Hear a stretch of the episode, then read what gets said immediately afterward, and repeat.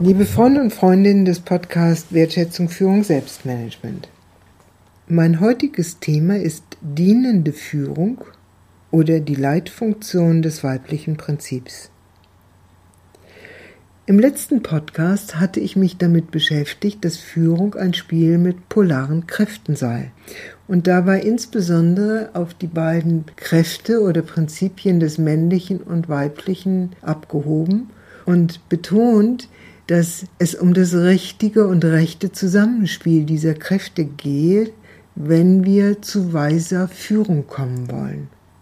Dieses Mal möchte ich nun der Frage nachgehen, welchem der beiden Prinzipien denn die Leitfunktion zukommen muss im Rahmen einer weisen Führung.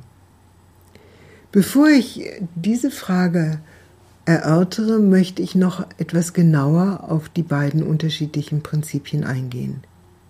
Lassen Sie mich beginnen mit dem männlichen Prinzip oder dem, was sich im maskulinen Bewusstsein ausdrückt.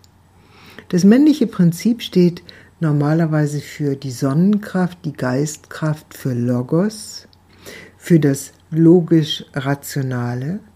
Und wir wissen alle, dass dieses in den letzten Jahrhunderten, insbesondere seit der Aufklärung, einen beispiellosen Siegeszug angetreten hat.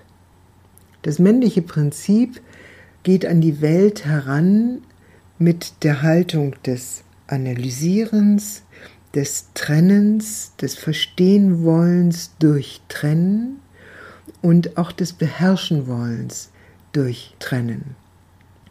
Unsere Wissenschaft, so wie wir sie in den letzten Jahrhunderten entwickelt haben, ist Ausdruck dieses Prinzips. Das Ergebnis sind beispiellose Hervorbringungen äh, organisatorischer, wissenschaftlicher und technischer Art, die dazu geführt haben, dass unser Leben heute sehr viel leichter ist, dass es sehr viel bequemer ist, allerdings auch um den Preis der nicht unerheblichen Zerstörung unserer Lebensgrundlagen. Das männliche Prinzip da, wo es sich abkoppelt von den Erfordernissen des Lebens, zeigt seine Schattenseite, indem es Krieg, Ausbeutung, Unterdrückung herbeiführen kann, in dem Versuch, die Dinge durch Tun und Handeln zu steuern, zu kontrollieren und zu beherrschen. Wie sieht es nun mit dem weiblichen Prinzip aus?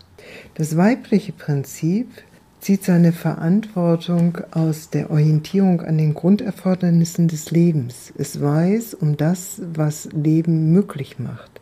Nicht nur, dass Leben empfangen wird und Leben geboren wird, sondern es werden auch die Bedingungen gesucht, gefunden, gepflegt, die dazu führen, dass Leben sich entfalten kann.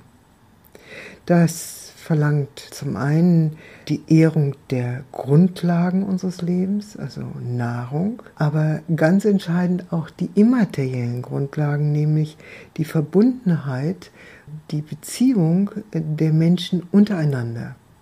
Wir Menschen brauchen Wärme, Zuneigung und Zuwendung.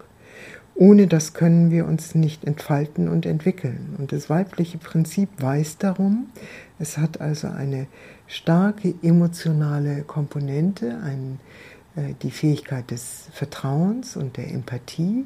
Und mit diesen Fähigkeiten sorgt es dafür, dass Leben möglich wird und sich entfalten kann. Das weibliche Prinzip weist darüber hinaus um die Zyklen von Geburt und Tod, von Werden und Vergehen. Und es weiß um den rechten Zeitpunkt für die Dinge.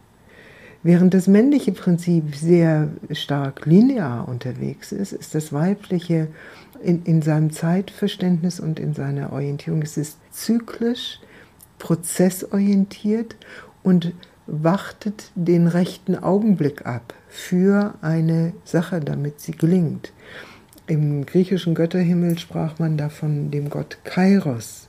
Und der Kairos ist der Moment, wo das Richtige zur richtigen Zeit mit den richtigen Menschen, dem richtigen Anliegen und dem Segen der Götter zusammentrifft. Kairos kann man nur ergreifen, kann man nicht machen. Also es braucht auch Geduld und ein aktives Zuwarten, ein achtsames, aufmerksames Zuwarten. Das alles ist dem weiblichen Prinzip zu eigen, ebenso wie die Grundhaltung der Achtsamkeit. Wir können also feststellen, dass die beiden Prinzipien sehr unterschiedlich sind. Sie sind aufeinander angewiesen und aufeinander verwiesen. Beide zusammen ergeben erst das Ganze. Doch welchem Prinzip kommt die Leitfunktion zu? Das ist die spannende Frage. Und darauf gibt es in der Tat eine spannende Antwort, und zwar in dem alten Weisheitsbuch, dem I Ging. Das I Ging ist ein Orakelbuch, das sich mit Führung befasst, mit Selbstführung und mit Führung. Und es ist aufgebaut aus 64 Zeichen und diese Zeichen sind jeweils Kombinationen von sechs Strichen. Aber es gibt nur zwei Arten von Strichen, nämlich einen durchgezogenen Strich, der steht für das Männliche, und einen unterbrochenen Strich, der steht für das Weibliche.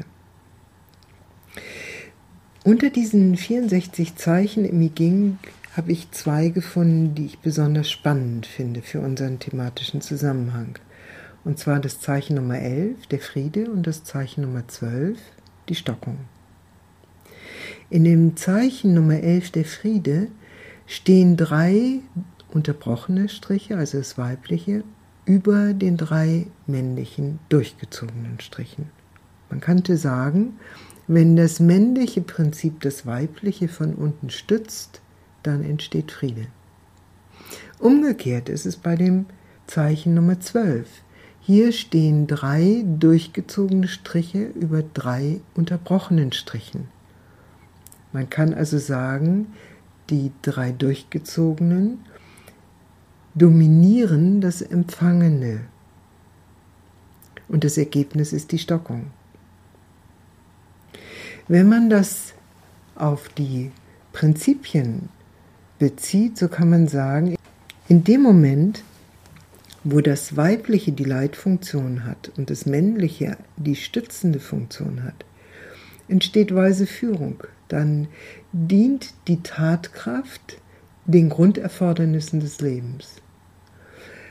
Schwierig und zerstörerisch wird es hingegen dann, wenn die Tatkraft sich über die Grunderfordernisse des Lebens erhebt, also wenn sie sich von diesen abkoppelt. Und wenn Sie einen Blick auf unsere gesellschaftlichen Verhältnisse heute werfen, dann kann man unschwer feststellen, dass die Grunderfordernisse des Lebens nicht mehr die Leitfunktion haben oder das Prinzip des Weiblichen nicht die Leitfunktion hat und daraus sehr viel Leid mit D und sehr viel Zerstörung entsteht. Führungskunst oder dienende Führung, wie es auch heißt, Führung als Dienen, verlangt also, dass die Prinzipien des Weiblichen in die Leitfunktion, in die Leitfunktion mit T hineinkommt dass wir uns an den Grunderfordernissen des Lebens orientieren und unsere schöpferische Tatkraft, die von Männern wie von Frauen, in deren Dienst stellen. In den nachfolgenden Podcasts werden wir diese Thematik weiter ausfalten und entfalten und für heute bedanke ich mich sehr für Ihr Zuhören.